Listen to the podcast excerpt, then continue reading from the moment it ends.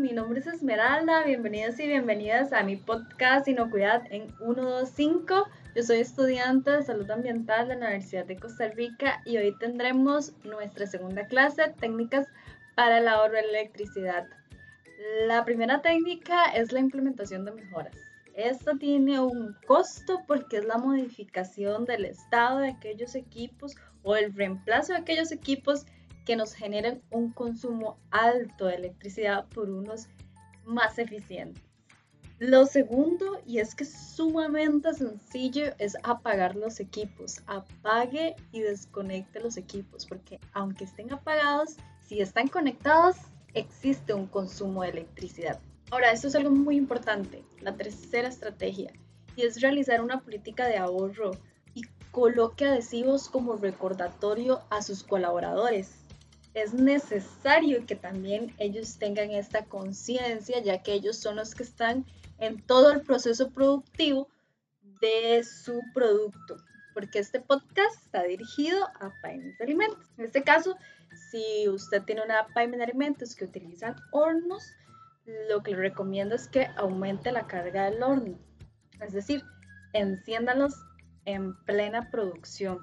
Evite apagar y encender equipos en tiempos distintos. También un mantenimiento rutinario de estos es necesario porque a veces puede provocar que nos eh, venga más alto la factura de electricidad. Y algo que deben tomar en cuenta acá es que si ustedes, en este caso este podcast es de Costa Rica, eh, están con la institución del ICE o están con la COPE Guanacaste, existen diferentes métodos, dos instituciones para cobrar la electricidad el ICE utiliza diferentes periodos y dependiendo de esos periodos, la electricidad tiene un costo más elevado y se paga por la potencia. ¿Qué es la potencia? Bueno, es lo que consumí en el mes. Por ejemplo, les voy a dar un ejemplo. Si yo utilizo la secadora, el microondas, el horno, las cámaras de frío, todo al mismo tiempo, o utilizo mis máquinas, por ejemplo, para cortar carne o para producir lácteos, en caso de que esa sea tu tipo de empresa.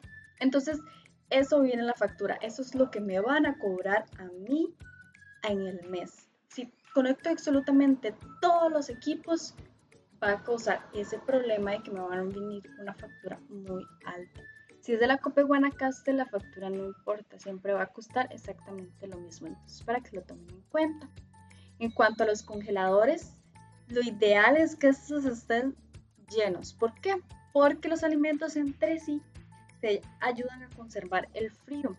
Si va a almacenar cárnicos o otro tipo de producto, es necesario que, bueno, utilicen bolsas, primero que todo, por la inocuidad de esto y es por lo que establece los reglamentos acá en Costa Rica. Y evítenlo llenarlos con gran cantidad de aire, porque esto va a ocupar espacio innecesario. Y por supuesto lo más común es evitar abrir los congeladores innecesariamente. Lo ideal es que ustedes de realmente cuando sea posible es que antes de abrir los refrigeradores ya sepan qué es lo que van a sacar de ahí. Yo sí sé que es un poco difícil a veces porque hay clientes que te piden algo y vos eh, no lo tenés a mano. Entonces tenés que ir a los congeladores o tenés que abrir eso tenés que encender esto, porque tenés que cortar un tipo de carne o porque tenés que hacer tal lácteo, etc. Pero sí es importante que dentro de su empresa, ustedes o usted que me está escuchando, es necesario que se organicen para así evitar gastos innecesarios dentro de la empresa. Y bueno, esto es todo. Fue un gusto tenerlos otra vez por acá como les comenté en el podcast anterior, yo también tengo un canal de YouTube, entonces si desean ver más información gráfica o si tienen algún tipo de, de pregunta, lo pueden hacer por ese medio. Gracias.